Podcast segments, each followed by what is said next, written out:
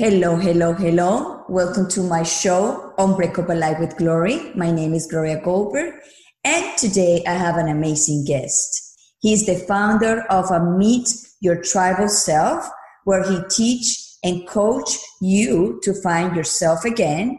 He's been he's been studying himself over 15 years because he was in a desperation to find himself, to correct his issue, and he finally find it. Mm-hmm. He finally find the formula to help himself and use it to help others. Welcome to my show, Mitchell Kurt. How are you? I'm I'm amazing, Gloria. Lovely to connect. Super nice introduction, and uh, yeah, let's get started on this awesome journey. Okay, so before we start, I want you to tell my audience who you are, and remember yeah. that my audience are always listening because they are my niche is depression and anxiety. Yes. So I know you have some in your past, a little bit of that. So we're gonna yeah. talk about it. But before yeah. that, I want you people to know who you are and what what what you do. I will do my introduction uh, as yes. good as I can. Well, my name is Michel Geurts. I'm from the Netherlands. I'm a rebel. I'm a renaissance man in many ways because I get inspired by all sorts of crafts from being a welder to now being a life coach and shaman. And I'm here to ignite you towards feeling more alive I suffered from depression and anxiety. I had it in such a way that I formed an autoimmune disease when I was uh, 14.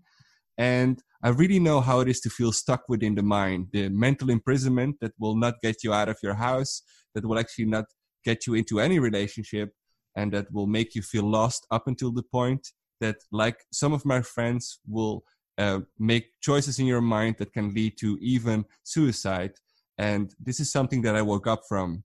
It's like awesome people that are really ignited, that are, that are now actually feeling stuck. Um, you're the ones that are actually capable of enjoying life to the fullest because um, you lost the um, you lost the interest of comfort. You actually felt like, hey, this life isn't working anymore, and your body is telling you with all sorts of signs. And I'm here to help you and guide you in many ways that no, it's not wrong. It's actually super awesome that you're alive. And I'm here actually to help you calibrate towards feeling alive because that's a birthright. This is awesome. Now, so people to understand a little bit more about what happens to you. So, yeah. can you explain to us what happens to you that create anxiety, depression, and also health issues? What happened? Well, um, I, I actually I, I actually already uh, developed depression when I was a child, and this is what this is because I was not able to move in many ways.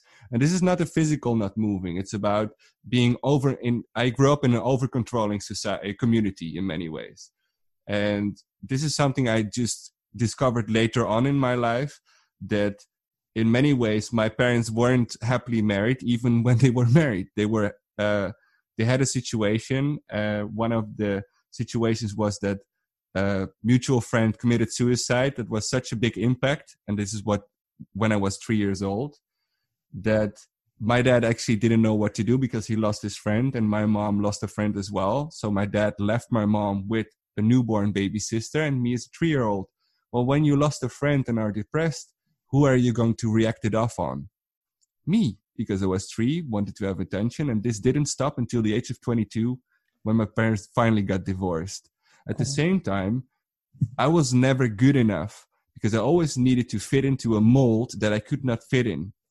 I was always someone like, you need to do this and you can't do that, and now you're punished for actually not doing what actually I wanted to do, and whatever, whatever, whatever. But to be honest, to be quick, because it's not about the bad stories, because they're actually my fuel towards more goodness I want to tell you this. When someone is trying to control your life, have pity for them in many ways because trying over controlling the outside is an indication of fear from within. So instead of having anger towards them, have pity because they're so afraid of themselves that they're trying to cage you.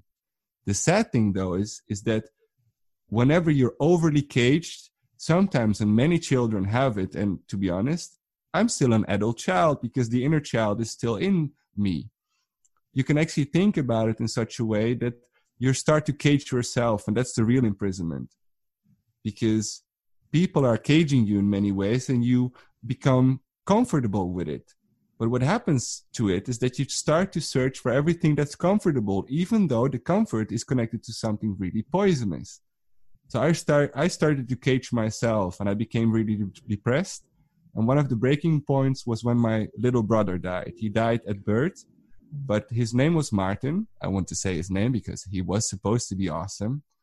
And that was actually the breaking point within my family as well. And that was such a big impact that I lost connection to my emotions. I became bland. I became almost like a robot. Yes, I succeeded in school. And yes, I did everything, but I didn't feel love. I didn't feel hate. I did, I didn't feel anything. But the thing is, and this is very important to note, is that instead of letting me go to a psychiatrist the moment when I heard that I was allowed to go to a psychiatrist, I felt more alive. And then my dad decided, like, hey, you look a little bit better now, so let's not go anymore.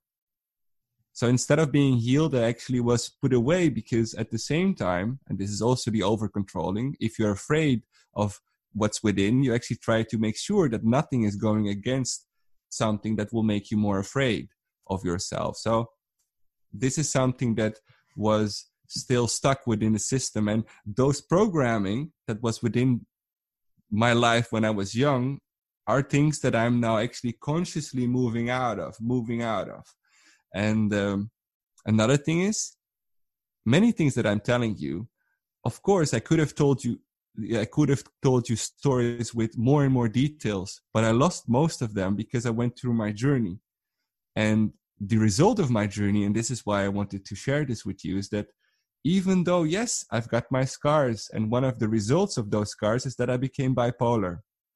Oh. No, it's actually a superpower, and I'll explain it later.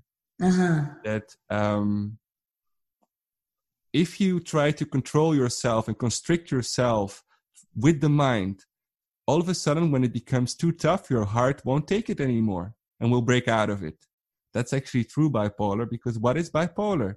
It's a maximum of minus and a maximum of plus. The first time, actually, when you recognize it, you recognize it through trauma. And I've, this is when I was in Paris 10 years ago. All of a sudden, it was enough. I lost the relationship. My parents were in a heavy divorce. I hated life. I actually was walking through uh, uh, past the Seine in Paris. And instead of enjoying the summer, I was in a mindset that I wanted to kick every loving couple into the sand by being angry at the fact that they had love and I didn't. Well, is it so that I didn't have any love? I probably had love, but I wasn't aware of it. Like I said, I had an experience of the death of my brother and lost the ability to feel because that's something I didn't want to do anymore. But then, a magical moment in many ways, something broke within me. It's like a sort of electrical buzzing feeling that something broke out and every 45 seconds i moved up towards the highest highs. And then within 45 seconds again i went within the deepest depths started crying laughing crazy. And it went on for two hours with a resonance of 45 seconds. My sister then at that time studied psychology. So she was like something's going wrong right now. At the same time something else broke open as well because when the heart breaks open, all of a sudden you become aware of the thing you try to hold on to or try to suppress isn't working anymore. And I started then on my journey on one, how to solve it because it's not because the highs are awesome. You're like, you're drug free, you're, you're high on life, drugs free, super nice. But out of control, you actually move within states that you're unable to have to enjoy. And then I also experienced real dark times, and it was like, how do I get out of them? Because they feel as if they're never ending. So, um, whenever you feel really sorry or really awful or really angry or anything, and you feel really depressed, don't worry. I do know and do understand where you are. I also want to tell you you're totally capable of getting out of there because one of the things that I started to do is that because of my situation and instead of trying to solve it i try to mask it This is, by the way, also a reason why I luckily didn't um, work with antidepressants. I tried antidepressants for a week because my mom had them and I self medicated. They're life force killing. They're life force killing. You won't feel anything. You will feel numb. You feel a nude girl, in my case, could be standing in front of me, calling me to her, and I would just smile and laugh and walk away. That's what they do. They're killing your life. Wow. But instead, what I actually did, I masked it, yes, and I ignited the same energy towards um, creativity. Because being high on life, and I can feel high on life in extreme ways, I actually feel as if I'm moving towards another, let's say, state of mind that I can do a lot of work as if I'm capable of, well, I am actually capable of uh, creating work within a week that many people can't even do in half a year. That's a superpower. At the same time, that's a lovely state of being high. But what I didn't agree with then is that every high needs to be balanced with a low. Exactly. Yes, but this is the key. And in many ways, instead of actually in the beginning, I would fly high and then crash down towards the low, and I would be two months high, three months, wherever in the depths of my being. And I was like totally frustrated with it. But now here's the key every one of us, actually, all human beings, are addicted to feeling alive, are addicted to the high, because that's the fun of life. And yes, the balancing act of every, let's say, contrasting experience is needed to make sure we don't go insane in many ways. But then it, I discovered it. It's not that we have less energy because after burning all the fuel for two months, you need to replenish for at least one month. It's not that you're, um, that, that you're, that, yeah, that you need to feel sad about it. No, actually, your mind is angry at the fact that it's not high anymore. We be, we are junkies on our own high. We're like, yeah. And now that's when I discovered this. Then the real journey happened, and this is something that happened um, five years ago, or no, actually now seven years ago when I lost my first company. Um, is that all of a sudden I was moved within another state of feeling um, lost and another instead of just having the emotional up and down the roller coaster i actually developed something and this is my autoimmune sickness then. When i'm really down i feel as if i'm burning alive. My nervous system is so overloaded with energy that it is that it's as if as if you have a balloon that you're holding so tight that it's almost bursting. Well i can i can tell you that's not something that's very admirable. And therefore instead of actually telling you how sad it is, it is one of the driving forces to make sure that I always find solutions and always find benefits and always find ways to actually release old energies, replenish the system, making sure more fun is created. Because I have no choice. At the same time, I'm an extreme case. So whenever I find a solution, I just need to make it a little bit extreme, less extreme, and it's valuable for everyone that's within a state of, uh, let's say, feeling stuck in life. Right. Wow. It's like uh, it's a whole process that you did. Oh yeah. And oh, not yeah. and not everybody can do that process because they don't have the tools. They don't have. They don't know what to do. Um, I know, but I took 15 years, and in many ways, let's say, uh, hardcore class of seven years that um, I can now teach you in six weeks because I've picked and cherry picked all the good stuff. I'm like, this works, this doesn't. This works, this doesn't. This is nice, this doesn't. Because the reason, and this is something important, and this is also the superpower of being bipolar. With being bipolar, you do not have a border where you can go through. You can go as deep as anyone can go deep and you can go as high as anyone can go high because there is no limit anymore. And that's actually the real explore, explorational power in many ways.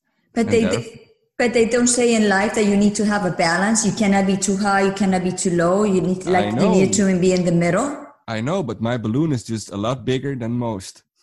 This is actually how you can see it.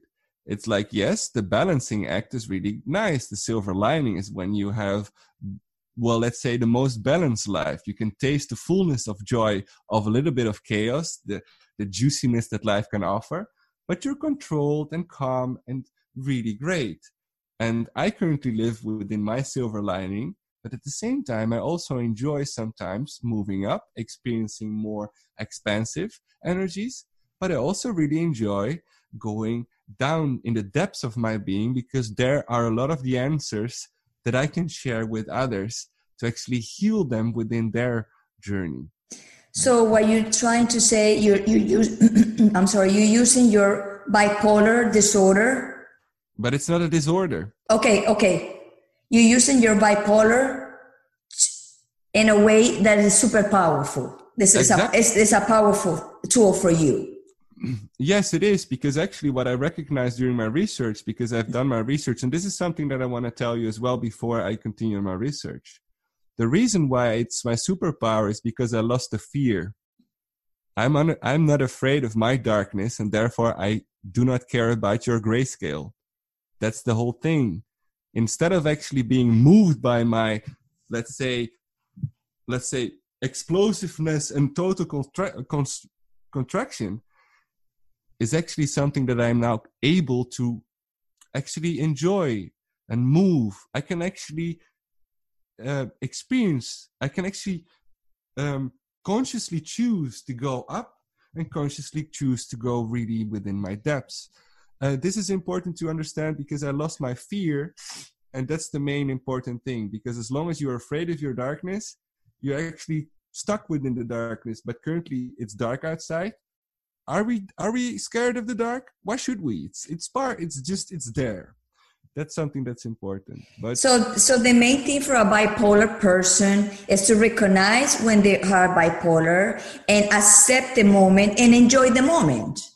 Um yeah if you're high accept the fact that you're totally high. It's like giving sugar to a to a one year old he's like yeah.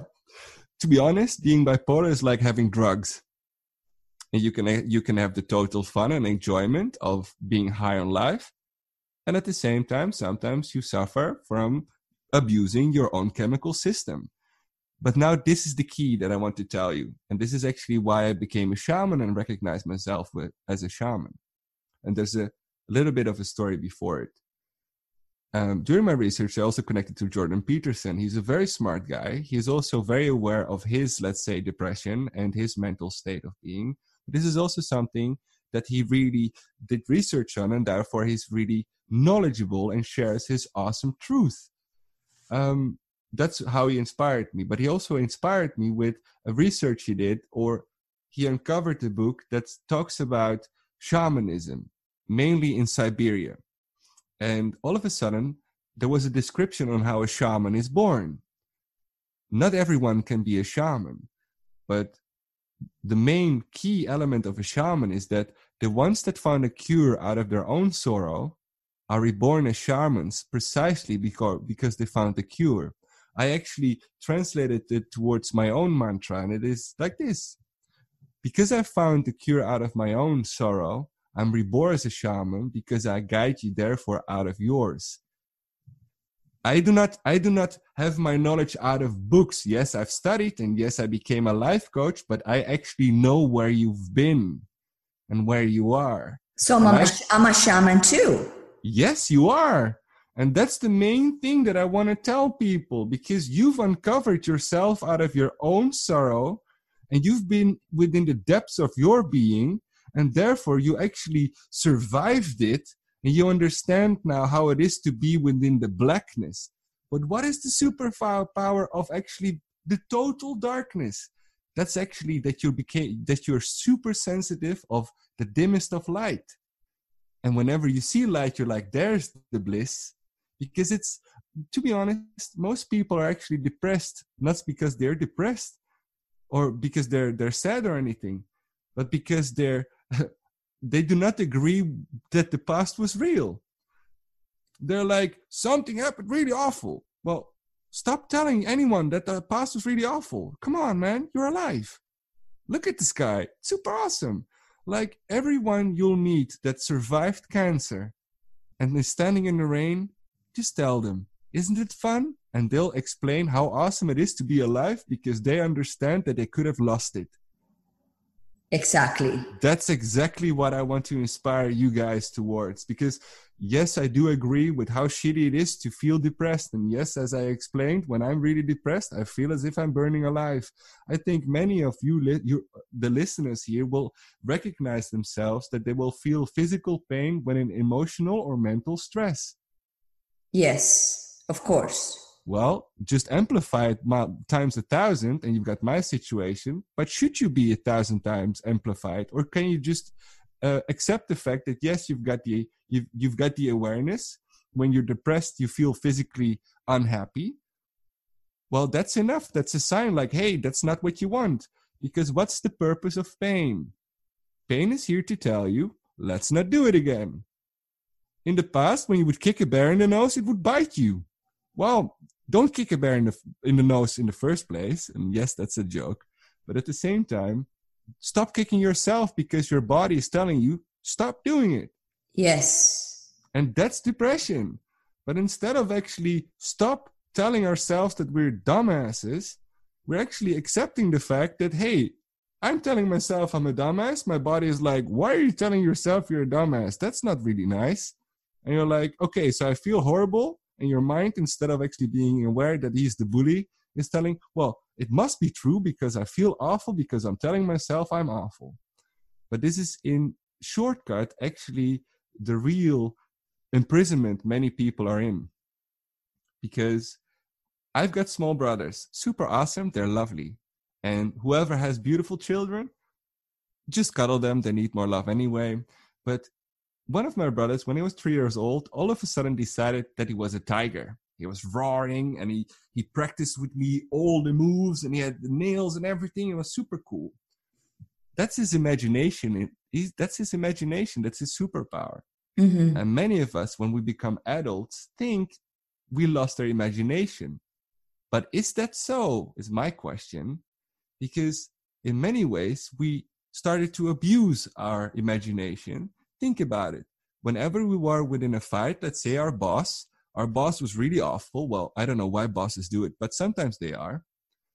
Instead of actually trying to fix it and telling them assertively, like, hey, I do not work for you to give me a bad time, you actually imagine him within your mental space and you try to solve a fight with him within yourself and you can be angry at him or at least you think you're angry at him. But what is it, what is it actually what you're doing? You are pushing all the poisonous energy towards your mental imagination of that person you are in a fight with and it goes all towards yourself. So you're actually poisoning yourself. That's how most autoimmune sicknesses are created in my opinion. It was at least for me and I'm here actually to make you aware of the fact that you're abusing your own imagination to poison yourself instead of fixing the problem really. Yeah. And that's just straight up. Because I'm not here to fluff it up and here you have some cute ponies. No, I'm here. Wake up, become aware of where you are, and tell the world you're awesome. Because that's that's Yeah, go ahead because the main thing that I want to share as well is that this is another thing we never get what we want. We never get it. And one of the main examples, this is, and this is a harsh one for everyone that is now within the, the, the pain of losing a relationship, but I still remember the pain that I fell in love with someone that didn't reply. Well, that's the worst pain because you want to share love that isn't welcomed. Well, to be honest, that's actually the pain of not receiving what you want. That's exactly. a very one. Yes. But at the same time, don't forget you don't never get what you want, but you do get what you are. Because at the moment I recognize the fact that I'm super fun and I express myself as super fun, handsome, I'm really sharp and I'm really great and I really love to hang out with awesome people. All of a sudden I really attracted lovely, uh, lovely people, all sorts of lovely people, because think about it yourself. You want to hang out with awesome people. Well, be awesome because awesomeness wants to attract more awesomeness. This is the same, by the way, that misery likes company. It's just the opposite. And that's actually what I want to guide you towards. And yes, it's very easily said right now if you're still stuck within anger. And yes, you've got a lot of mental baggage that is like, I'm really angry at something that you already survived, by the way. And uh, all of a sudden, I'm like, let's fix it. Because if we stop, if we don't fix it, a lot of people will be stuck within the mind, poisoning themselves up until the point that they do not want to live and then trying to pacify their own bodies by poison that is pushed within the medical industry towards actually pacifying their liveliness instead of actually fixing the real problem. And that's the self sabotaging system. Wow, that is true because a lot of people it gets stuck in the same and same and same thing and and, and you know what is that is sometimes is that their fault because they don't know what to do they don't know what to uh, create to get out of that it takes like a person like you or me to be able to study our problem and look for the avenues to resolve our problems because yes. some people don't have that tools and that's where it comes a person like you yes. coaching coaching people yes and, and help them to release all the pain and the toxins that they have from the mind yes and actually not only release the toxins but uh, using the toxins or let's say call it the bullshit because what is bullshit really good for? It's, for nothing. No that's not true. Think about it. If you have a beautiful garden the garden loves some bullshit. The roses love to grow some with bullshit because actually the crap of our lives is the reason why life actually exists. And this is also the same with our contrasting experiences. Every experience that was horrible is a sign of let's not do it again.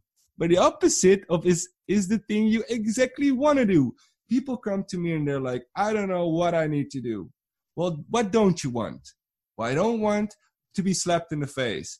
Well let's not be in a situation that you're slapped in the face. Or i hate this job. Well what kind of job do you want? Well i really love music. Well how do you want to become a musician? Well i've played the piano and i really love it and i love to make things happen. Well currently we all have mobile phones. Three and a half billion people are on the internet. And all of a sudden we can share your music we can share your vibe and make sure a community is ex- excited about play some more awesomeness. Because that's the time we're living in. You don't need a label anymore. You can you can publish yourself. Yes. And that's actually the next step that i want to talk about is that yes i will help and guide you when you feel ignited by my story with all the tools that i have to quickly move you towards the highest version of yourself but then what do you do with the highest version of yourself? You need to have a plan. Well, that's the next phase. Let's make a plan. Who are you? What do you want and why? That's the core business. Well, in what territory do you want to have? And to be honest, the ma- most most of the times, the the real calling that you want to solve is actually the opposite of the problem you once experienced. This is a very clear uh, um, detail that I want to share. So whenever you feel depressed and you're angry at something, just flip the coin and you'll discover your true calling. Exactly. Exactly. That's true. Wow. Do you have habits, daily habits that people with depression and anxiety can do? Um, well, I've got, and this is actually, by the way, I give it for free as sort of meditation, but I actually do uh, how awesome that I'm alive meditation. I do it together with my plant, and it goes like this. It's very easy. When I, well, grab a plant or actually be in the garden. Good to be outside, especially when you're depressed. And then think about it like this: with every breath you take out, like you, we give out CO2. That actually is food for the plant that will resonate the life of the plant, and in exchange, the plant will breathe out oxygen that will resonate us and give us life. Therefore, with every breath out, I give life to the plant, and with every breath in, I get life from the plant, and that's actually you become part of the circle of life. Therefore, you become more aware. Another thing is is gratitude in the morning. I'm really happy that I'm alive. And this is actually, to be honest, it's very difficult at first, but if you're happy that you're alive anyway and that you're happy at the fact that you're angry that you're happy at the fact that you have any emotion at all and that you're not numb that's that's that's that's an igniter of every morning um, and also another important part about gratitude is because if you're grateful for what you have now you can only attract more that's actually it. Because if you're in a state of lack you become as a person that is within lack. Well what do you attract when you are a person of lack? Like I experience you only get what you are. Well you get you will get you will lose more. Well if you're already overflowing because being grateful is actually uh, molding the cup your inner cup to whatever you already have. So it's very easy to overflow if you're within lack you actually mold your cup towards really big and then everything you have is well it's like nothing? Right. So instead of actually claiming that you're well of course we're capable of being awesome and everything but if we're not then let's be grateful that we're alive so that our cup is small enough that it can hold all the energy we have. And then within every drop of awesomeness we start to overflow. And whenever we overflow we feel alive and we attract more aliveness and we have more fun and i ignite it like i said with becoming aware that whenever I breathe out, I ignite other life forces, and by breathing their energy in, they ignite me. And uh, yeah, that's that's a very nice way uh, to become mindful as well. And uh, another thing I do, and this is with Agua de Florida, and you can use your favorite perfume, is I do this every morning. I put it on my left hand, give it some life force energy, and Gloria can do, do the same, but she has a different scent. I have patchouli. Yes, I've got Agua de Florida. It's a shamanic tool from Peru.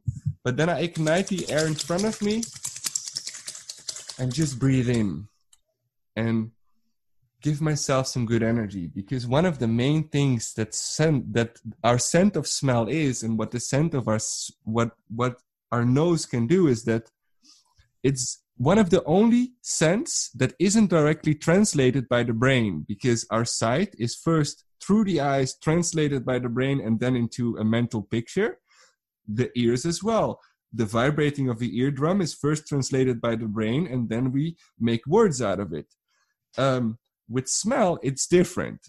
With smell it's either good or bad. Like something that really stinks is an indication of something that's not good like an information will will smell re- really rotten but when something really smells awesome, you're like ignited by it and really nice. Another thing that I do is that most of us, because we want to have the flat bellies, because the commercials told us we need to have flat bellies, is that we started to breathe really high up our body. But what is going on here? When you really breathe on the surface, you actually ignite your fight or flight because that's actually the receptors of your fight or flight are really up high within your chest. But when you smell something really awesome and nice, you will smell really deep. You will breathe really deep, deep towards your stomach. And right. when you breathe really deep within your stomach, you actually ignite calmness. And another thing is, it's also something that will make you aware of the now. You can remember a smell, but when you are within, well, think about it. If you open up something that's really rotten, it will make very clearly that you're within the now because you can only smell it really now. It's also a shortcut towards moving out of your head and into life. That's what I use. I use a tool to ignite my scent of smell, sense of smell, to actually become aware of the now. I do my breathing exercise, becoming aware and being very thankful of a plant that's super awesome. And then I become grat- grateful in the morning. And the main thing is I overflow. I feel super nice I'm happy that I'm alive and I'm happy that I give life to other beings. And therefore, I start today as someone that is very grateful and really awesome to hang around with. And the lucky thing is, more and more people are ignited by it and they're connecting with me. That's also how I met Gloria. And uh, yeah, you're totally capable capable of doing that as well. So I have to tell you guys that the, my listeners that I already went into meet your program. Yeah. I already have like a two conversation with him a face to face, like a private. Mm-hmm. and he accelerate my brain and my conscious he it's unbelievable what he already did in just two sessions and i went to for many many therapies for eight years uh, sitting down in front of the therapist telling her what i have blah blah blah and then she told me what whatever she thinks. But mitchell in just two sessions make me feel like uh, oh my god what a, I was thinking. Like uh, he just started cleaning my brain and cleaning my thoughts and now i feel wonderful and i, I and I'm, I'm keep going with him so if you guys really really want to move on in life move forward with your anger with your issues with your depression with your anxiety mitchell is the person because I'm a kind of person like a spooky wow. to spooky like a, to talk with another people about my stuff.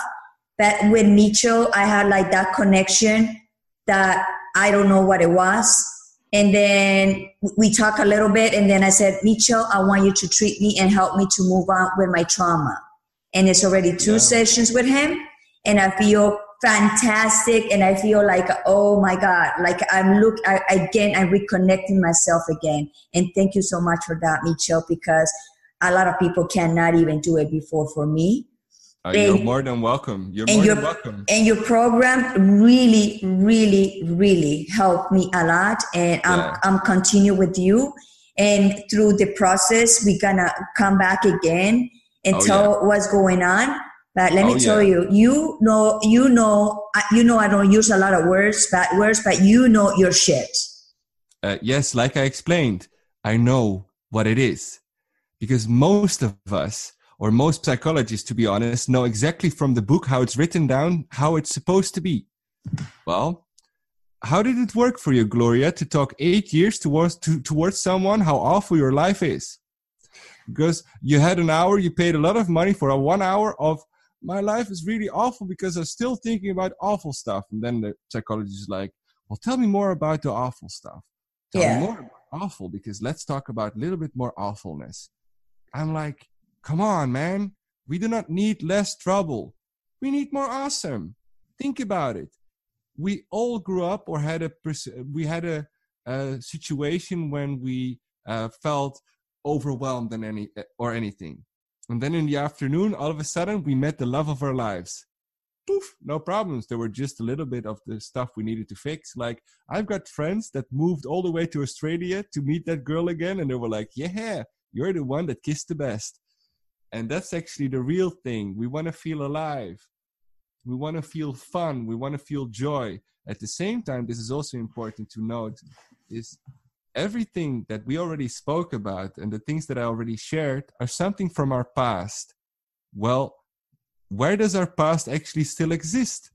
In our imagination, in our minds. Yes. And based on the perspective towards our own imagination, is actually how do we feel towards that same um, past? Because we can think about all the lovely stuff. Yes, that's super fun. And to be honest, if you try, you will feel a lot more fun. But most of us actually will think about the awful stuff. Like, I have so many clients that will talk only about the last day of the relationship. Why? Because that's the time the relationship ended. But that's not the most important part. At the same time, our brains is, are there to protect us and are telling us every time, let's not do it again because it's not fun to lose a relationship. But the reason why it's really painful is because the relationship was really fun. And instead of focusing on the last day, let's focus on the, let's say, beautiful new times, having fun, having kisses, the dating, the vacations, the really cool stuff. And even if it was an awful relationship, be grateful for thank you that I never ever want to have a relationship like that again. Yeah, it was a lesson. it was a lesson. right. Actually, um, what's the most valuable thing we have? Our time. And every date, every partner I had, I'm super thankful that they were super awesome, super uh, amazing. And they yeah. shared their most valuable time with me. And they, they were super fun. And they were there for a period of time and now i'm ready for the next one and this is also with anyone we meet. And the fun stuff is the more fun you are, the more fun you'll get. So, so micho how do you see yourself in five years? Um, traveling the planet, creating more awesome. Because um, this is also a plug for someone that's really important in both of our lives, of both of Gloria and mine. And this is Brian Rose. Brian Rose, if you listen to this podcast, you're awesome. Yes, because yes. One of the main things that I discovered is that yes, I already worked on this for 10 years, but I tried to do it on my own. And I had a small, let's say, community of people that I ignited. But he made me aware of the possibility to um, have a make a living out of creating more awesome about igniting people. And it's it ignited a flame within me that is super big. It's super ignited. Like i want to solve this problem of mental disease the mental imprisonment because it's totally unneeded. Um, also i want people to have more fun because the current state of divorce is horrible. The current state of suicide especially for young guys isn't something I admire. I want young guys to be within the full strength of their being. And I also want people to stop scaring each other's mind. Because, yes, somewhere in the planet there is someone really awful. And yes, the television will do its best to tell the world that somewhere in the mountain there's a horrible guy. Well, let's, now let's look at the facts. Every second, and I told this before, a baby is born. That means that every second two people are having the fun of their lives in the nude, celebrated with an orgasm. So compared to this, one guy in a mountain that's really angry wants to want, wants to rule the world. I don't know how many people are having fun in the nude, are in love, and are celebrating goodness. The reason why I give this example is is because the reason my I can talk to you now is because my parents had a lot of fun in the nude. And even though, yes, they were struggling with their own lives and punished me because of their own struggle, I actually am now really thankful for them that they actually gave me such a big contrast of creating something that goes the total opposite way because I really enjoy the full juiciness of life because I didn't experience when I was small. But that's also the reason why I'm hungry to make sure that you feel totally alive that's actually my my coming five years. I want to have inspired at least 100000 people um, created many events. I'm planning to create a, a transformational festival here in europe uh, more details will be coming soon. And i want to create let's say shamanic packages because one of my main goals is this. A lot of my knowledge i learned during my own let's say shamanic journeys. I've worked with several shamans and they've taught me a lot of the old knowledge that's over 10,000 years old uh, like a peyote shaman from Mexico or an ayahuasca shaman from Peru. Those are cultures and that's knowledge that really will help you when you feel called to it, by the way, towards feeling more alive. Currently, they're in a state of despair. And I don't agree with that. Another thing is, is that their knowledge is very old and it does not connect with our culture.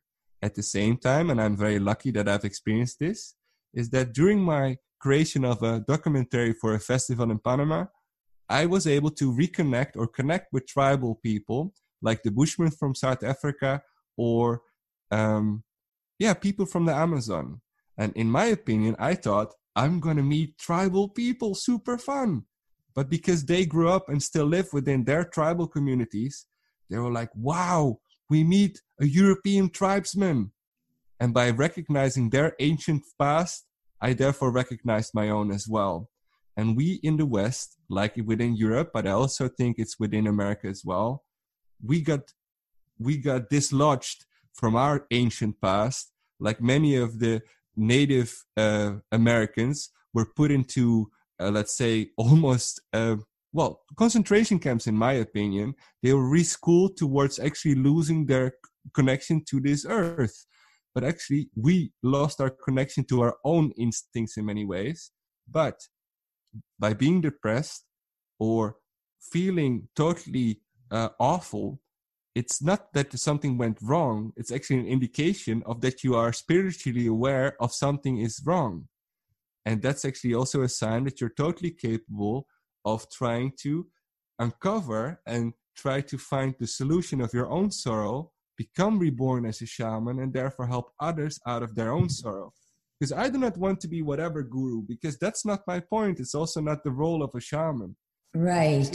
To be igniting other shamans so that we can actually replenish the planet, have more fun, and at the same time, I want to learn from the cultures that are now in trouble, learn from their culture, and at the same time, instead of trying to get rid of their culture and their uses, I want to actually give them the tools we have in the West, like create online businesses that we can run, work with them, have spread their knowledge, so that actually we can have a mix. Like in Europe, we still have the Sami up north. I would love to connect with those guys because they have real shamans. In Spain, there's also a plant, there are also lots of plant medicines. Um, and we've got them everywhere scattered around. Also in this area of the Netherlands, we also got ancient, ancient knowledge that most of us forgot. Because by uncovering our own tribal self, we therefore recognize them as well as awesome human beings, and we can refill in the gaps of how to live the fullness of life. But the cool stuff is, is that I now have the tools from Nepal, Peru, Africa. I became a sort of multicultural shaman and therefore use the same knowledge towards feeling more alive because that's in many ways the secret. It's they create for you a shortcut towards the highest state of being. Well, what is it? Total fun, total enjoyment. And the rest is total spiritual bliss. And that's something I cannot explain, but you can only experience. And, and I invite you to have total fun. One clue that I can give is the, the orgasm. Think about it. It's so powerful, a new baby can born, be born out of it. And that's how powerful you are as well. And exactly. That's why I'm also here to connect with Gloria to have more fun because she's a lovely rebel in many ways. I'm a rebel as well. You cannot see, but there's little rebel on my arm. It's my memory. It's my reminding myself that don't forget you've got a sneaky guy within you that's actually here to create more fun. And also talk your truth. Because if something is wrong, something is wrong. And instead of trying to intellectually think about it, feel towards it. Many girls do still have it because you instantly know, like, no, not in that alley, and no, not that person. And that's also because girls are still connected, let's say, neatly to the moon cycle. They're still living in the bellies. Most guys don't. This is also why every girl will become, will become a woman, and most boys will remain boys up until the moment they have a hero's journey. I had mine. I had my vision quest, and yes, it was a tough one, but because I got out of it, and this is also what David Goggins talks about, he actually consciously chooses suffering because he knows that total life is after the suffering. Yeah. So before we go, I want you to tell everybody where they can find you. Um, you can find me on Instagram at my tribal self, Facebook Michel Geurts. I have a website currently called Oerdrift, com, but I'm getting my um, URL ready, or my website. My new website is in the make at mytribalself.com. Uh, you will find all sorts of tools and techniques towards igniting yourself towards more awesome. Um, within this podcast and also from Gloria's page, uh, you can find the link towards the product. I currently have a discount of $27 for a six week course. It's a video course. And uh, it's also something that is really powerful because after the second video, Gloria called me like, why am I really angry? And I'm like, isn't it fun that you finally are truthful?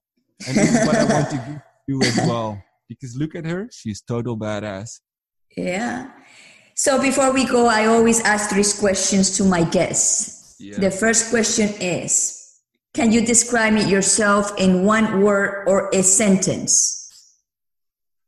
I'm a bear. Okay. Second question is Do you are unbreakable? In many ways. And the third question is Do you have an unbreakable life? Yes. So, anything before we go? have total fun. Great. Anyway, guys, this is it was an amazing episode today. Yeah. This man is wonderful. And trust me, he can change you because I'm being with him already for two sessions and I've been seeing a lot of transformation on me. And I'm, I'm happy for it. And I would not bring a, a guest to my show just to sell you something or talk about something that I don't know. I always know about my guests and always bring something that is going to be good for me and for people like you that suffer from depression and anxiety. So thank you so much to be in my show one more time. This is Gloria Goldberg. Thank you, Michel, to be in my show. This is an honor, honor to have you, and I want to have you more later on. Yes, yes, because actually, as an ending, uh, we're we're going to create more and more awesome. So the next time you will see each other, you will see us. Uh, we will have more stuff to share as well. It's correct. Anyway, guys, have a wonderful day. Have a wonderful life Mitchell say, life is awesome. Awesome. Awesome. Thank you so much, guys. See you. Bye-bye. Bye-bye.